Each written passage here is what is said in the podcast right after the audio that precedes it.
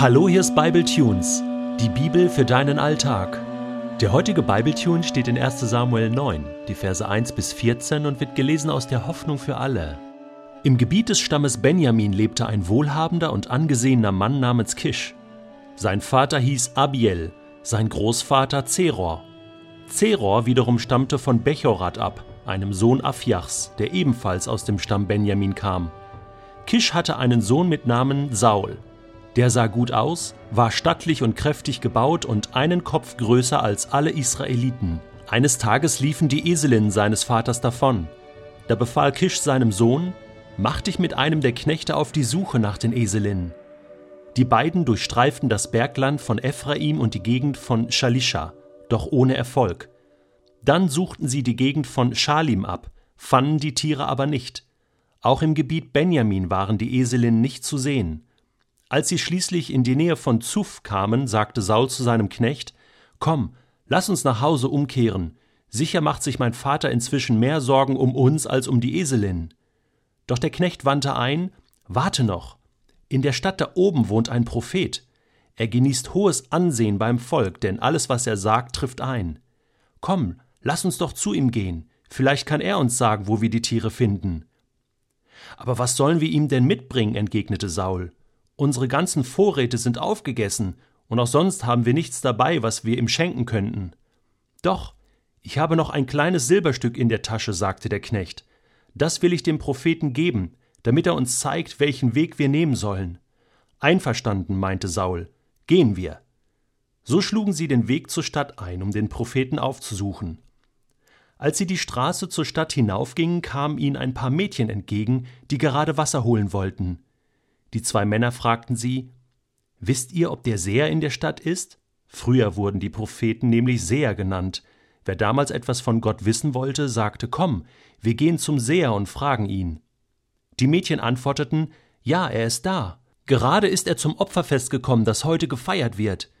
Wenn ihr euch beeilt, trefft ihr ihn noch in der Stadt, bevor er zum Hügel hinaufsteigt, auf dem das Opfer dargebracht und das Festessen gehalten wird. Alle warten mit dem Essen auf ihn, denn erst wenn er das Mahl gesegnet hat, dürfen die Gäste essen.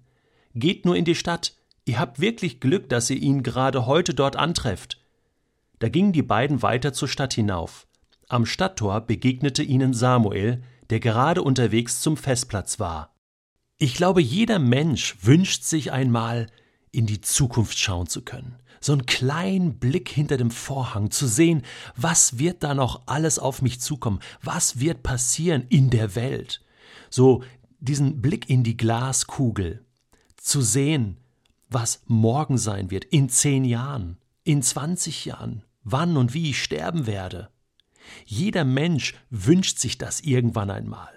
Man hat zwar auch ein bisschen Angst davor, unangenehme Dinge zu erfahren oder zu entdecken, aber irgendwie, ich meine, warum lesen so viele das tägliche Horoskop? Oder gehen zu Wahrsager, Wahrsagerin, versuchen irgendwie etwas herauszufinden über die Zukunft.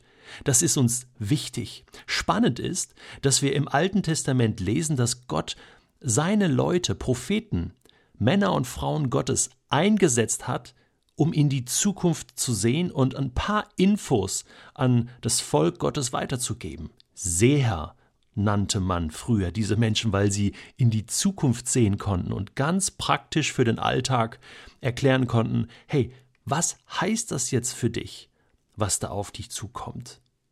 Ich möchte auch mal gern wissen, was ja so in zehn Jahren ist mit meinen Kindern und wie wir dann leben werden und was dann mit Bibletunes ist und und und. Und die Frage ist doch, ja, kann ich Gott das fragen? Kann er mir dazu etwas sagen? Kann der Heilige Geist in mir da auch so ein paar Infos weitergeben? Ist das möglich oder ist das grundsätzlich falsch? Es ist ja spannend zu sehen, dass dieser Saul in diesem Moment noch gar nicht weiß, was ihm blüht, noch gar nichts weiß davon, welche Pläne Gott mit ihm hat, ihn zum König zu machen, diesen großen Mann diesen schönen Mann, fast, er wird fast wie ein Model beschrieben, aus diesem kleinen Stamm Benjamin, soll der erste König in Israel werden. Aber das ist noch geheim. Samuel weiß es schon, Gott weiß es schon, viele wissen es, aber Saul weiß es noch nicht. Aber er soll es bald erfahren, und das komplette erste Buch Samuel wird sich dann mit ihm hauptsächlich beschäftigen, mit seinem Königsein, mit seinem Leben, mit seinen Höhen und Tiefen und am Ende auch mit seinem Tod. Will noch nicht zu viel verraten. Aber Gott fädelt das jetzt hier schon ein, und das ist jetzt das Spannende. All die Pläne Gottes, die da geschmiedet werden im Himmel, um die kümmert sich Gott auch. Wir hier unten auf der Erde spüren das manchmal gar nicht, dass Gottes Wille geschieht, wie im Himmel so auf Erden. Gottes gute Gedanken, die er hat über unser Leben.